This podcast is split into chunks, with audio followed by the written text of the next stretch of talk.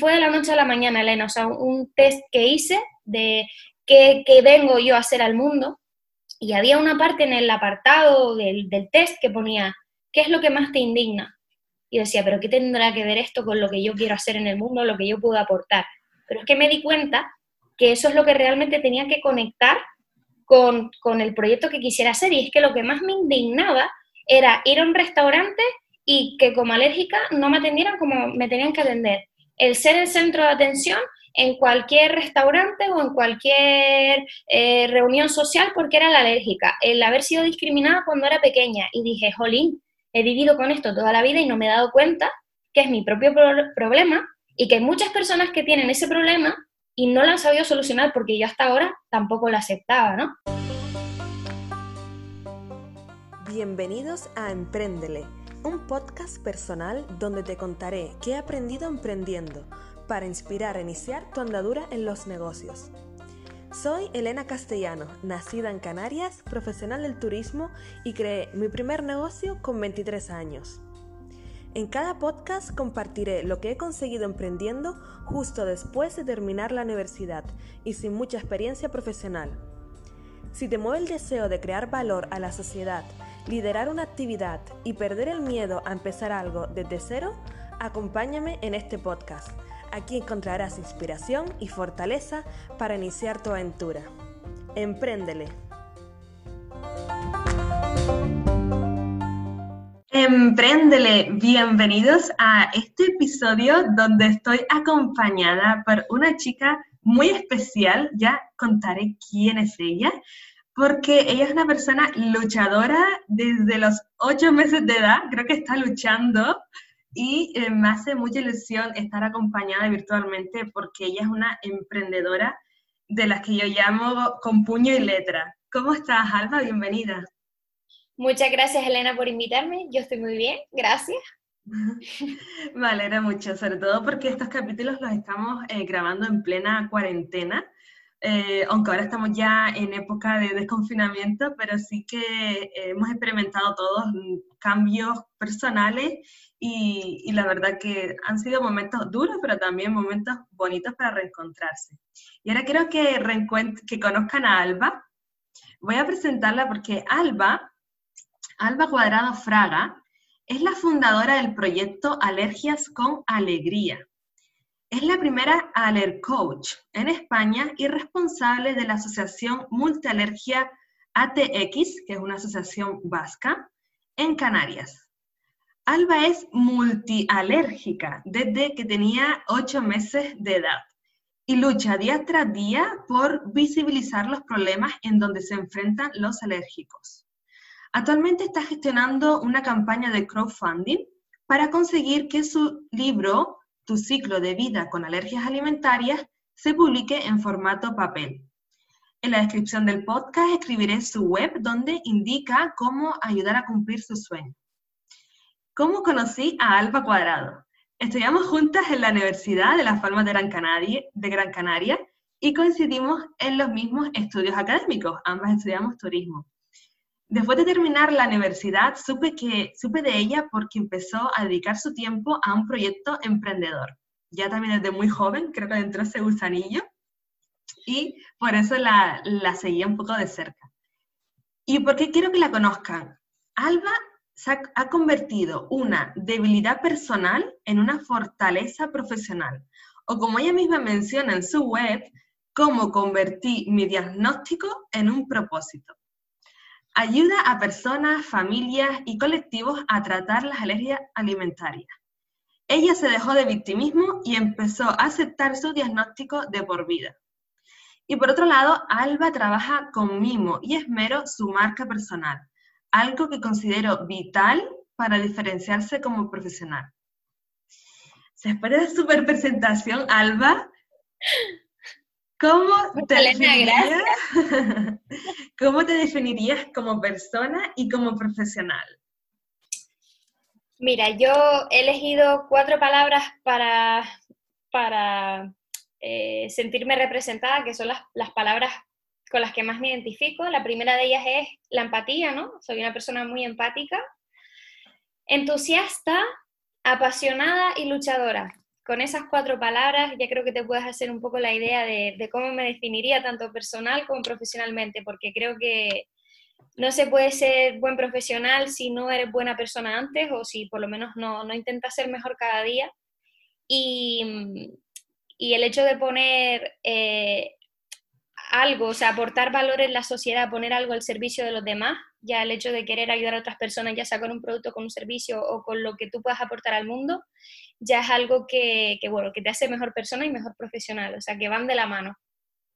Sin duda, al final la empresa, el negocio es el reflejo de las personas que están detrás y eso se ve, eso se ve tanto por lo que se publica, tanto luego por lo que se expone eh, en, algunas presentaciones. Así que coincido en eso de, luchadora, te veo muy luchadora, te veo también muy entusiasta eh, como yo. Así que esas son eh, cualidades importantes.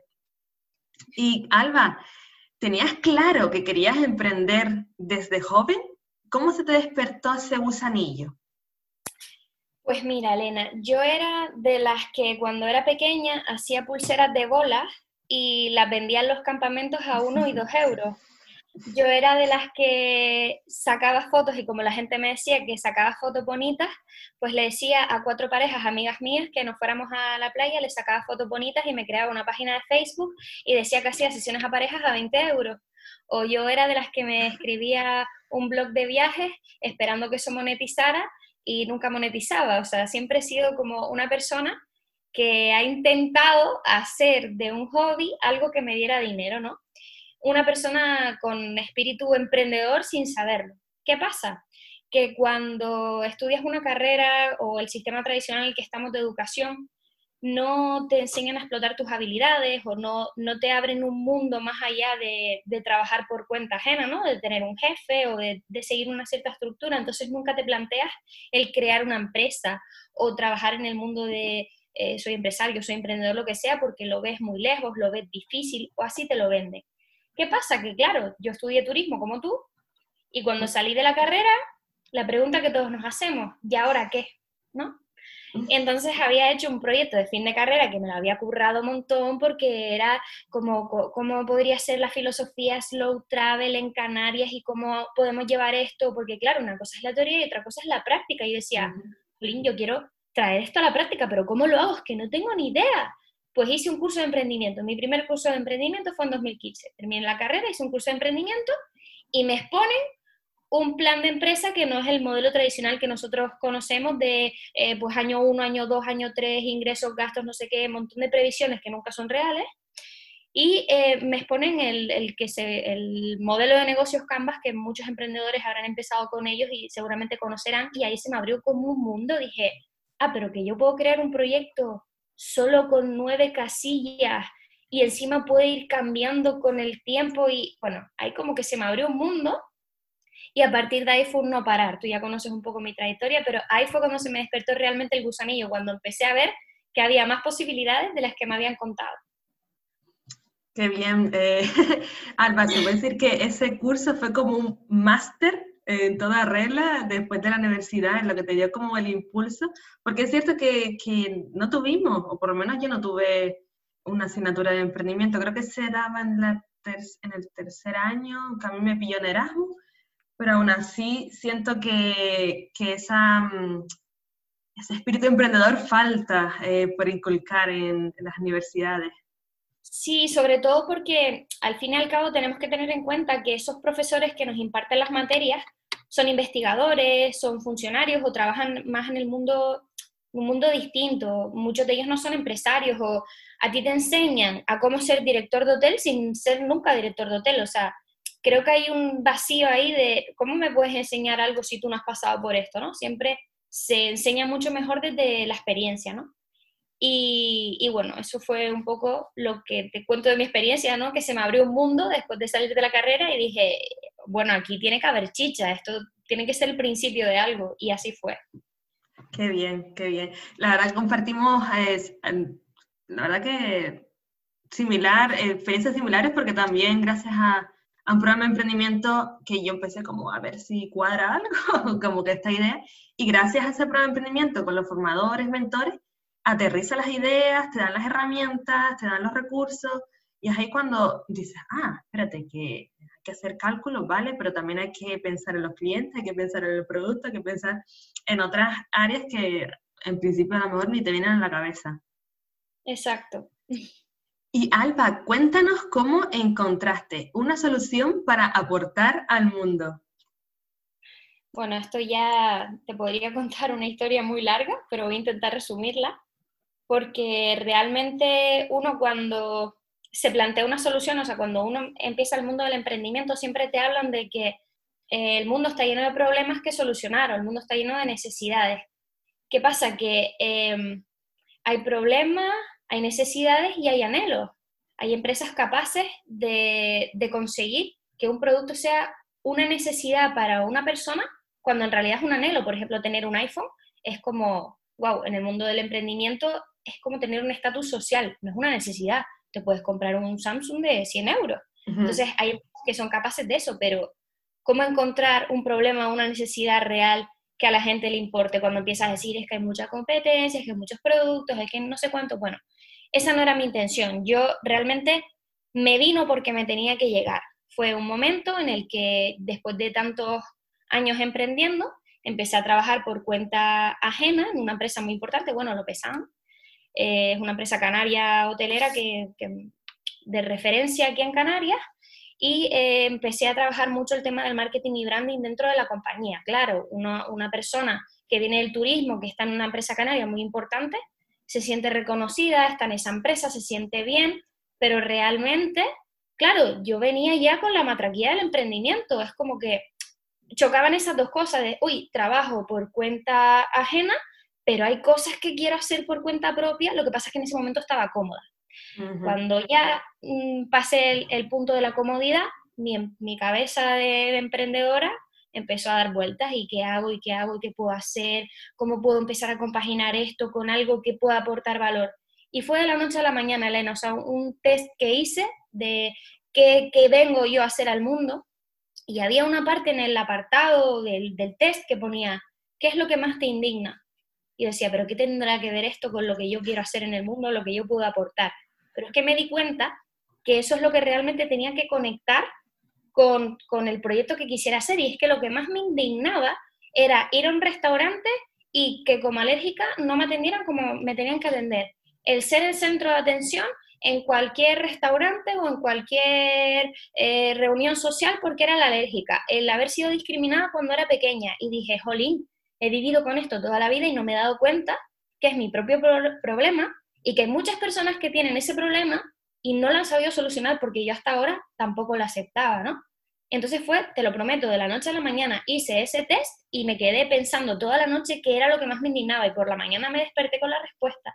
Y ahí, en ese momento, fue cuando se empezaron a alinear todos los astros y salió un concurso del Gobierno de Canarias de jóvenes puntales para presentar tus proyectos y me presenté en la categoría de emprendimiento, que por cierto tuve el honor de, ganar con ese proyecto. Qué bien. Y, sí, y ahí digamos que me dio como la motivación, ¿no? Decir, jolín, pues esto, esto puede ser el inicio de algo. Y así fue como, como encontré esa solución, la verdad.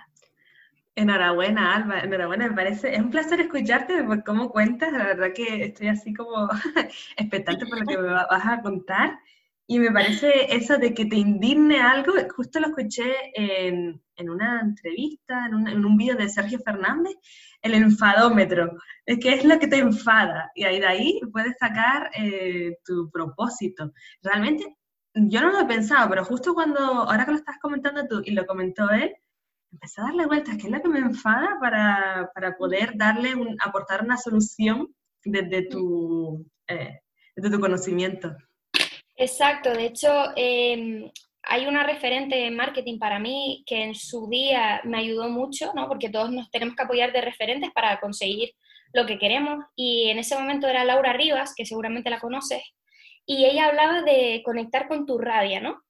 Yo tenía rabia, aparte de eso, de, lo que te comentaba, de lo que me irritaba, tenía rabia porque estaba trabajando por cuenta ajena y no tenía el tiempo suficiente para dedicárselo a ese proyecto que, en ese momento me apasionaba, vamos, que yo quería sacarlo hasta el fin del mundo. Entonces, empecé a tomar decisiones como vender mi coche para pagarle a mi, diseñadora y que me hiciera el logo, o eh, pagarme una certificación en Estados Unidos para poder ayudar a estas personas. Es decir, empecé a tomar decisiones para comprometerme con ese objetivo basada en la rabia que sentía. Esa rabia conectó con mi compromiso, es decir, que al final me vino bien. hay gente que, hay gente que desde un, digamos, desde una posición más cómoda, mm, teniendo todos los recursos, quizás el compromiso con un proyecto no es el mismo que si lo haces desde una posición de rabia, que al final la conviertes en, no, yo voy a por todas. Sí, que el compromiso tuyo fue doble, triple, porque ya iba desde dentro, ¿no? Ya salía todo tu, tus ganas por, por, cambiar esa situación, la que, claro, es que la llevas viviendo desde los ocho meses, es que ya no sé si quieres decir qué edad tienes, Alba, pero es que son muchos años ya de, experiencia de ya como alérgica que, vamos, que te permite, por eso tu libro que comentaba al principio, el ciclo de, alergias, que has pasado por todas las fases y tienes la suerte de poder o tienes la oportunidad de poder ayudar a, diferentes colectivos, que me parece brutal.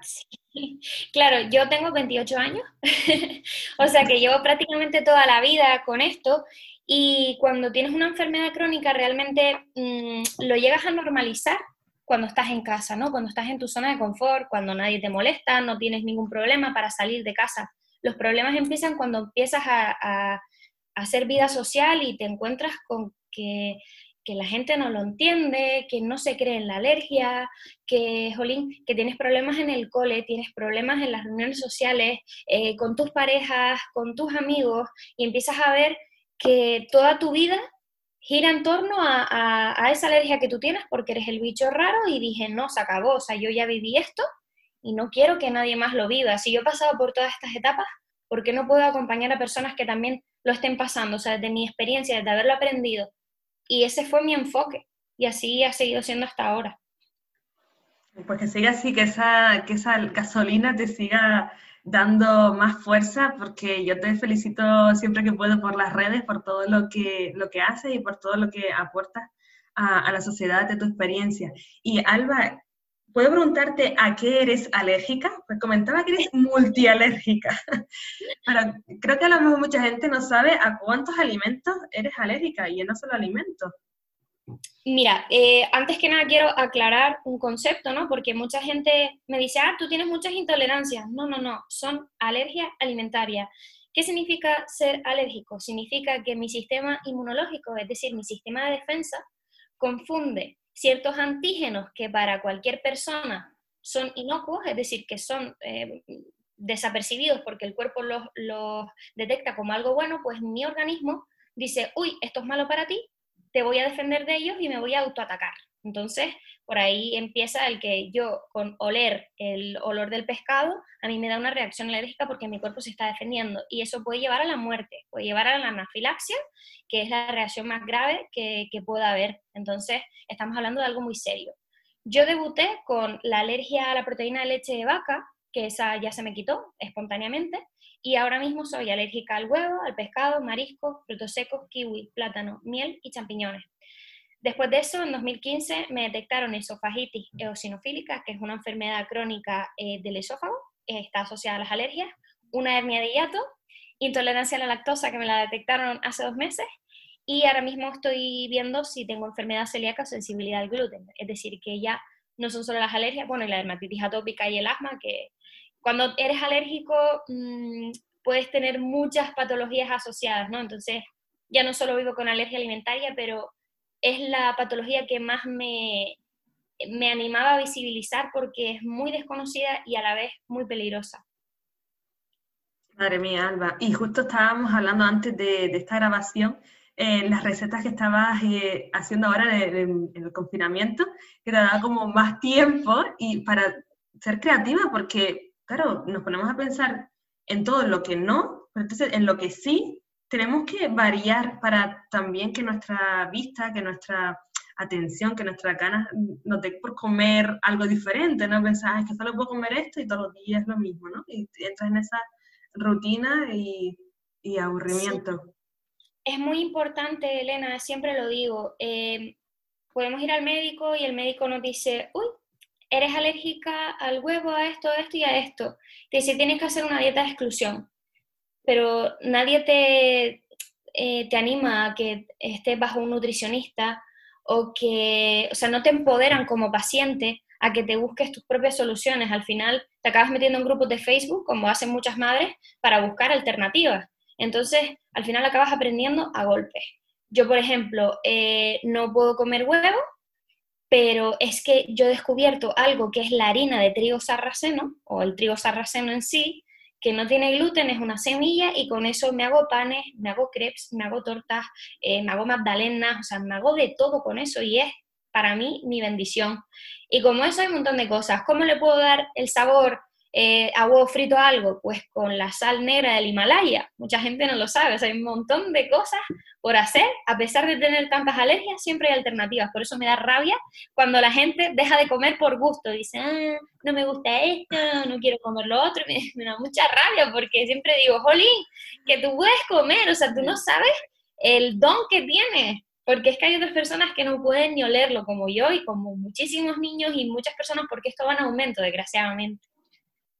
Jolín, Alba, qué bonito lo que comentas, porque es cierto que muchas veces los que tenemos, los que podemos comer como de todo, los que no tenemos esas alérgicas, pues ni lo pensamos. Y cuando pensamos que otras personas no pueden, yo pienso, wow. Y con todas las veces que comemos, con todas las veces que nos, ponemos, nos exponemos a situaciones en sociedad que, que, bueno, que nos pueden afectar, verdad que siempre digo que las palabras que comentaste al principio, luchadora, y es lo que te define.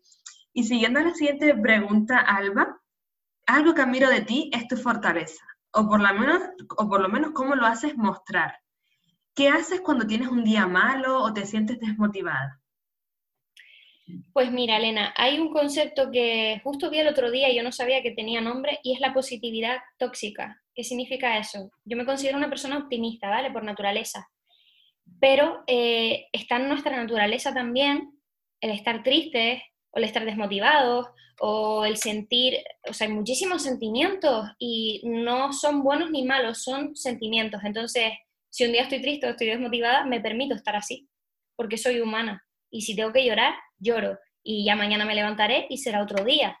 O es que hay días que te sientes eufórico, hay días que estás más desmotivado, pues me lo permito y ya está, y lo acepto pero no, no digo, venga, hay que sonreír todos los días, porque, a ver, aunque mi proyecto se llama Alergias con Alegría, yo también tengo un momento de tristeza, sobre todo los que tienen que ver con salud, ¿no? De, jolín, ya me detectaron otra cosa, intolerancia a lactosa, o estoy harta ya de que no tenga un diagnóstico de la celiaquía, llevo dos años esperando por esto, pues yo también me cabreo y también me da rabia, y sí, con alegría, pero alegría mañana, quizás, hoy estoy enfadada, y me lo permito, así hago. Qué bien, qué bien, Alba. Dejando soltar y aceptando esas emociones que son eh, naturales. A veces nos sentimos pues, con más motivación, otros menos, otros días más productivos, otros días que decimos que hoy no me ha servido para nada. Y, y el sentir que es normal y aceptarlo nos da paz mental, creo yo, y que nos anima. Y a veces las alergias ser con alegría, con tristeza, con enfado, con miedo. Pero vamos que Qué bien, me que compartas eh, esta, esta, visión de, de, de, las emociones. Y yo creo que Alba trabaja muchísimo en su marca, en su marca personal, en la comunicación, en la identidad visual. Todo eso también creo que basa su experiencia anterior laboral para generar más confianza. ¿Tú crees que eso ha sido importante o te ha permitido llegar a más personas gracias a ese trabajo de branding, a ese trabajo de comunicación que, que haces todos los días? Efectivamente, Elena, es algo que considero crucial al haber trabajado en marcas empresariales muy grandes como son la creación de dos marcas hoteleras en, en Lopezán. Em, una cosa es construir una marca empresarial y otra cosa es construir una marca personal. O sea, detrás de una marca personal que hay, una persona, siempre vas a estar tú presente. Eso me ha ayudado a generar confianza y generar una comunidad de personas que se sientan identificadas conmigo, ¿vale? Porque no es lo mismo hablar de una marca si hubiera creado Alergias con Alegría y nunca me hubiera presentado, no, no hubiera hecho vídeos, no hubiera compartido cosas bajo mi experiencia, quizás la gente no se sentiría tan identificada, lo vería como algo más lejano. Pero al, al sentirse identificados conmigo, eso hace que mi comunidad sea más fuerte y más leal, porque también todo lo que le he venido ofreciendo a la comunidad durante dos años ha sido totalmente gratuito, desinteresado y con mucho cariño para todos, precisamente por lo que yo viví, ¿no? Que no quiero que nadie más lo viva, por lo menos de la manera que yo lo viví, que no tenía absolutamente ninguna información, primero porque no había internet, segundo porque era muy desconocido. Con lo cual esa ha sido mi experiencia en marca personal y, pienso que es muy importante seguir potenciándola. Sí, y Alba, ¿tú crees que mm, ya no solo en tu proyecto, crees que en otros proyectos, eh, las personas que nos pueden estar escuchando, quizás tienen una idea o les gustaría hacer algo, pero no se atreven por alguna barrera mental, quizás porque les da vergüenza grabarse vídeos o, les da ver, o no saben cómo empezar a escribir no saben cómo compartir ese conocimiento por la exposición eh, que hacia, hacia el exterior, ¿no? Por, por ser juzgados, ¿tú qué les dirías?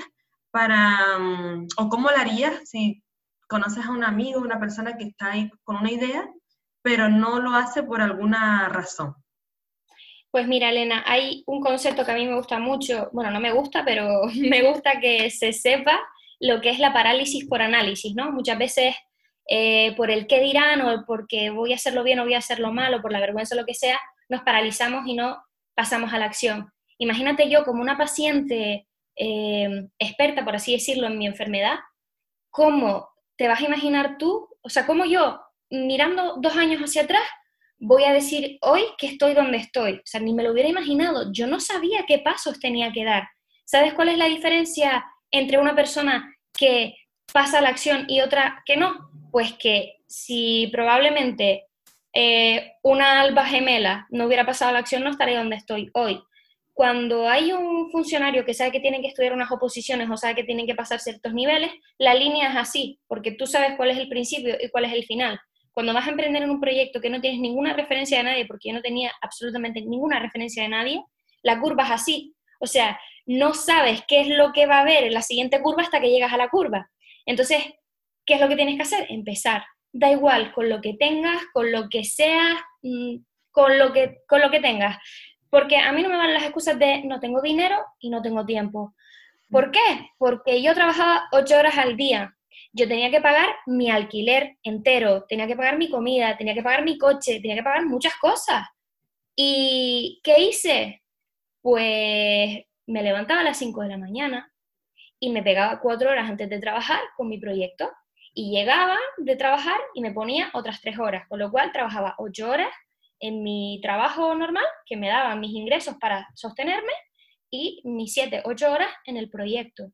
¿Y qué hice para conseguir dinero? Vendí mi coche, un coche que con tanta ilusión compré, mi primer coche con mi primer sueldo, y bueno, pues lo vendí a 7.000 euros. Con los 7.000 euros, pues pagué a la diseñadora, pagué la formación, empecé a invertir la página web, o sea, todos fueron gastos. ¿Pero por qué? Porque estaba comprometida. Entonces, una persona que se compromete al 100% con su tiempo y con su dinero va a llegar hasta donde quiera, porque tiene un compromiso real. Y da igual que no sepa cómo hacerlo, lo importante es empezar. El cómo ya vendrá solo.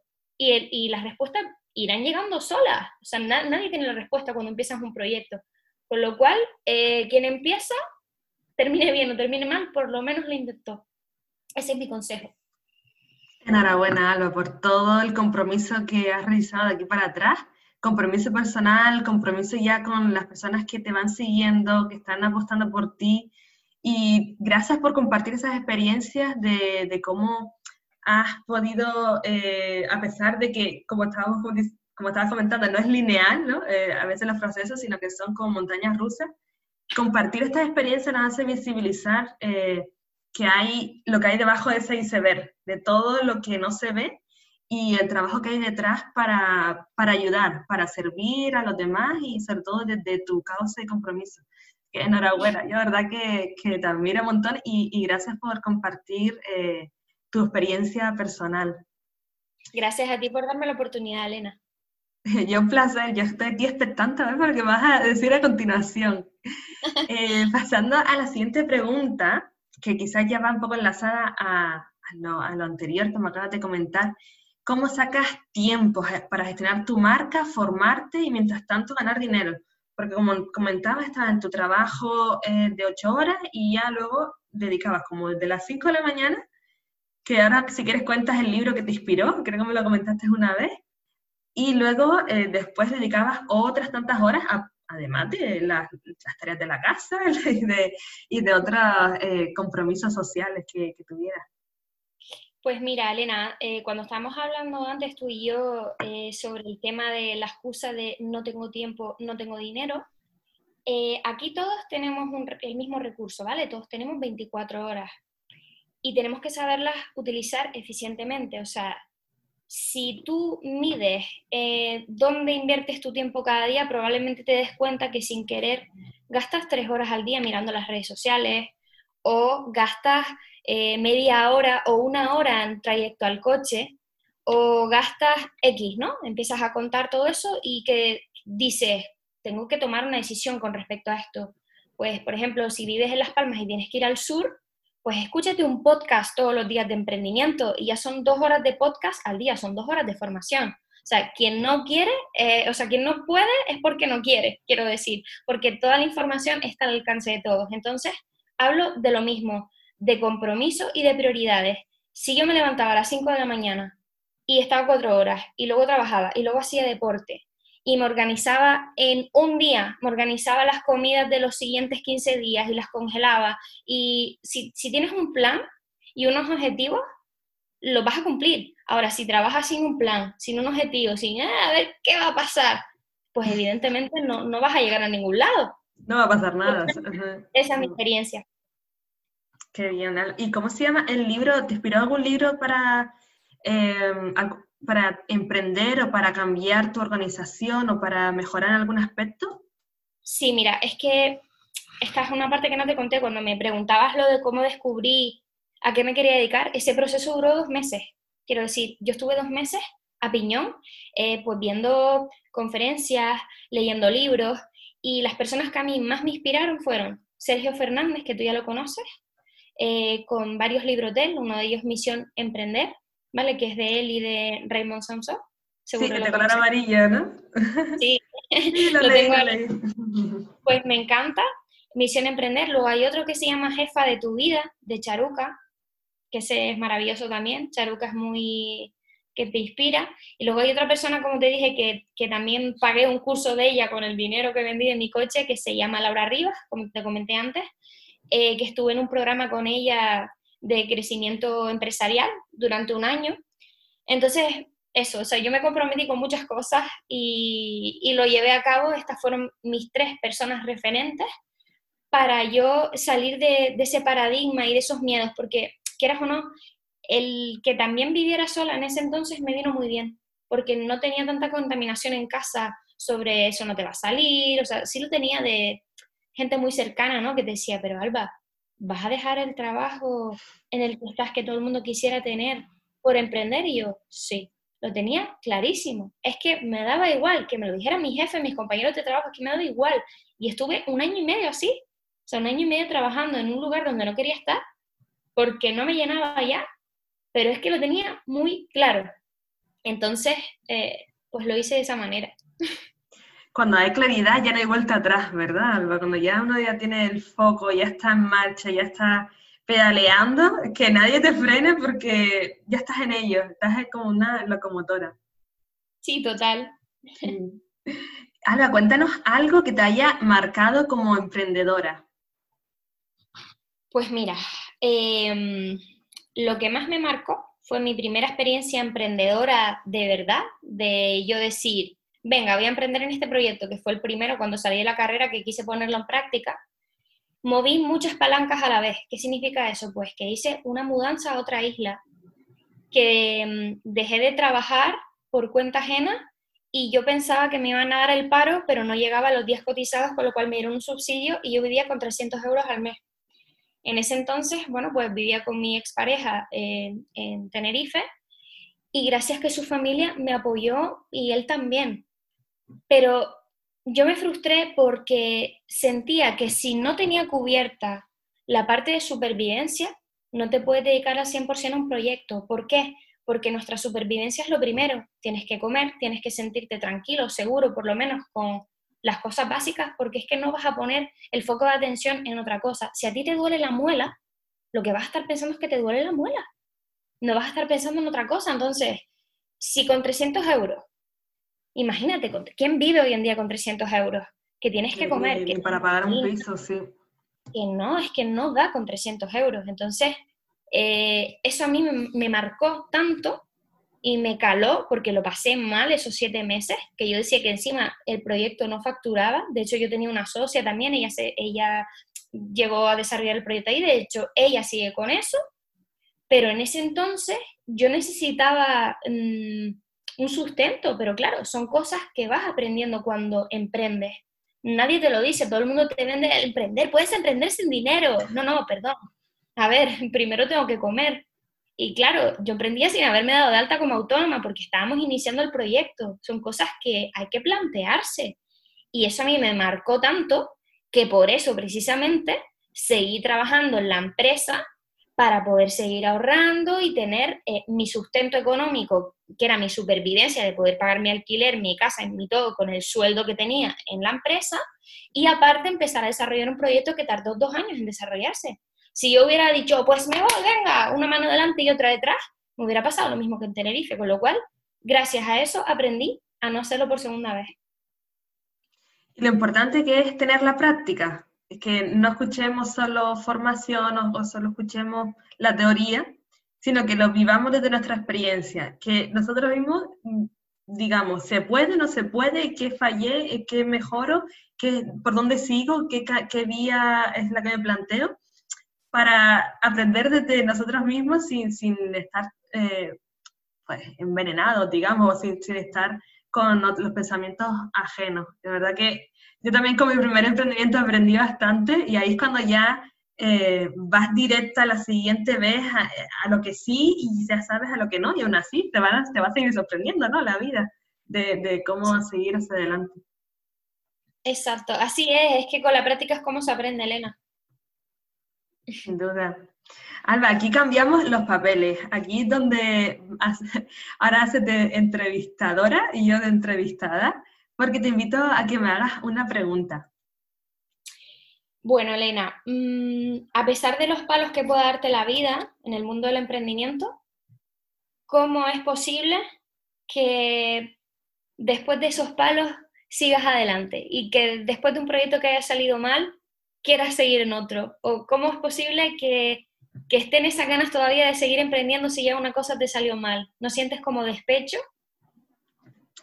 Sí, realmente te puedo decir que después de un emprendimiento tienes como esa heridita. Es como cuando, cuando dejas de estar con una pareja, cuando hay un suceso que te ha marcado mucho, te marca y tienes esa heridita y bueno, cuesta un poquito salir porque todavía tienes esa unión, tienes ese nexo, piensas en todo el tiempo que le has dedicado, invertido puedes pensar de dos maneras. Puedes pensar mm, que es un tiempo invertido de aprendizaje o un tiempo a la basura. Yo soy también de la, de la parte optimista.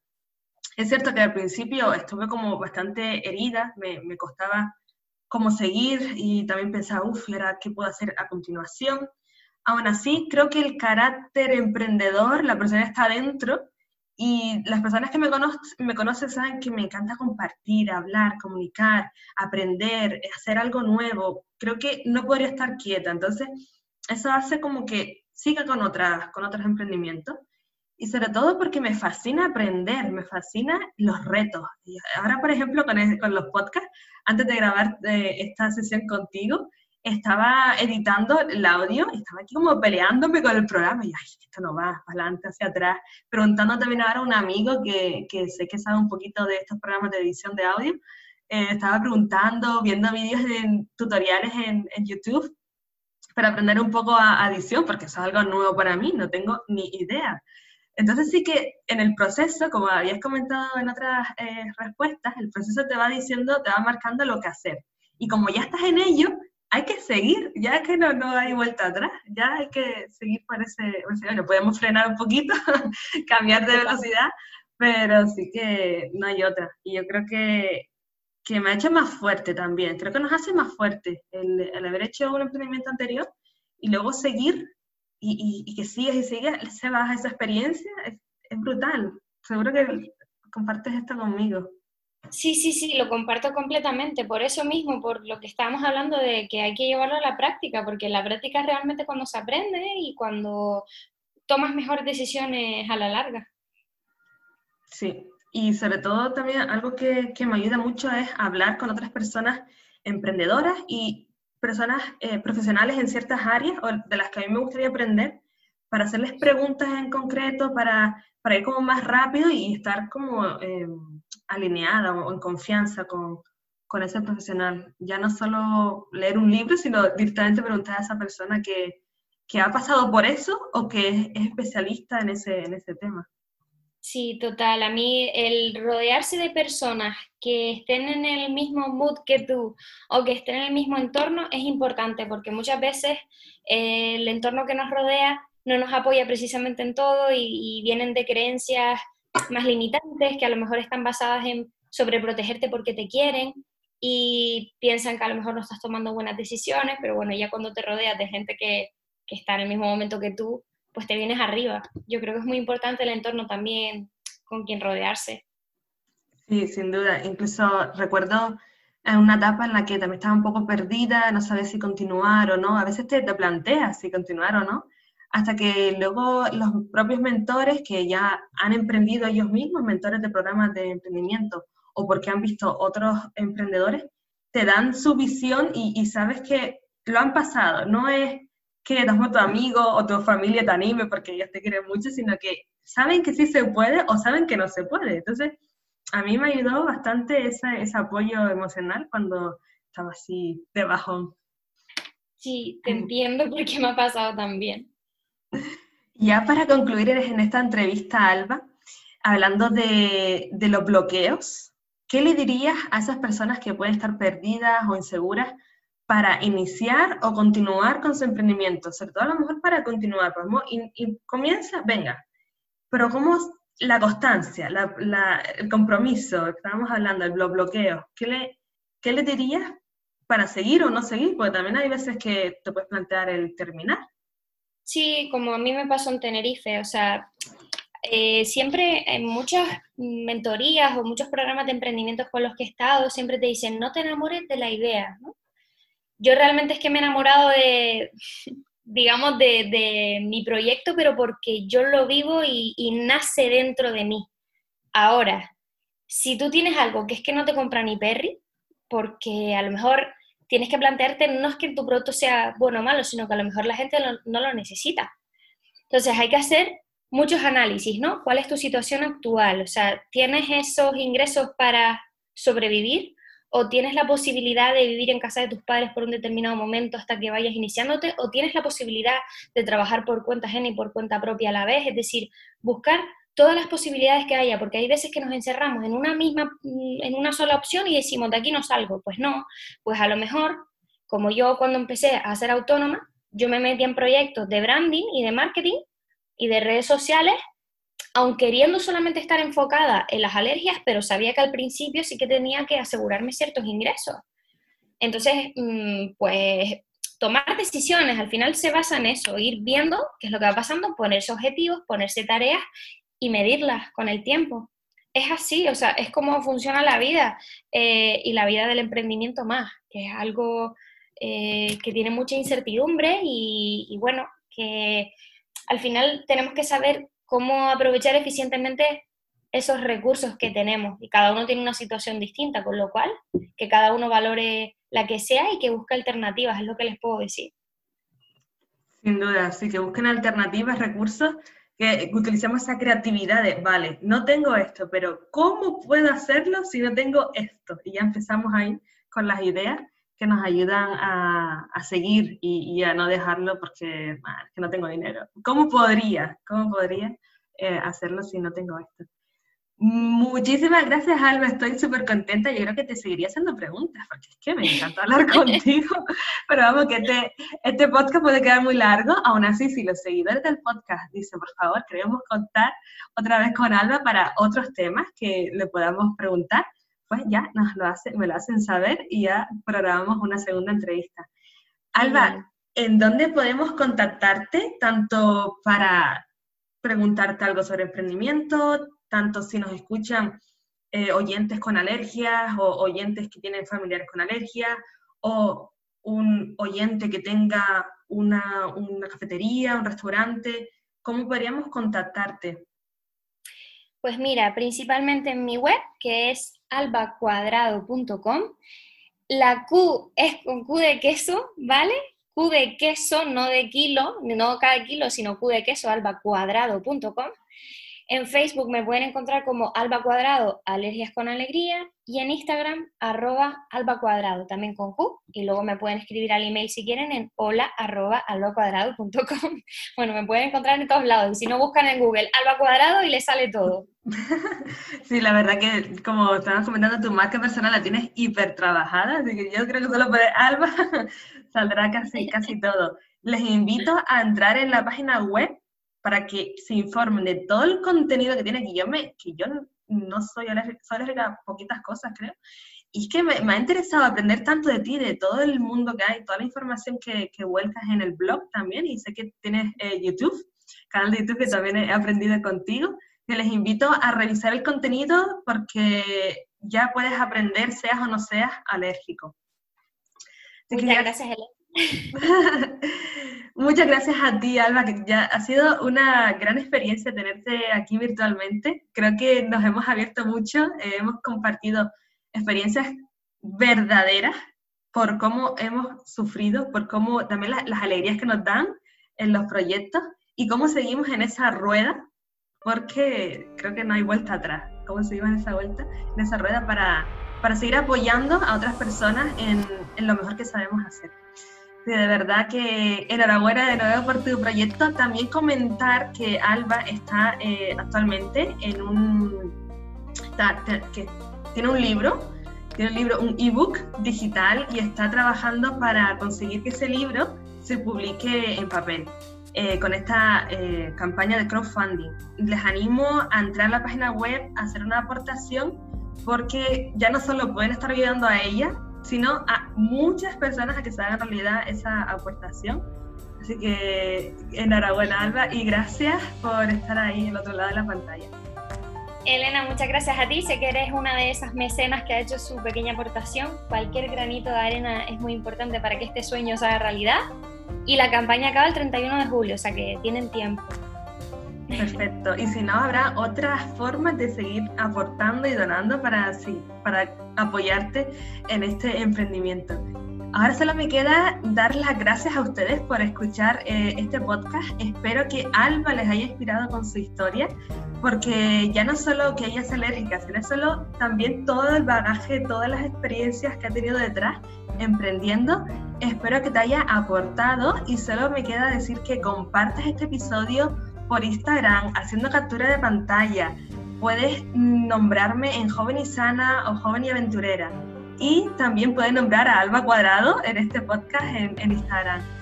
Deseo que les haya aportado y nos vemos la siguiente. Alba, yo siempre termino este podcast así como lo empiezo, diciendo, empréndele.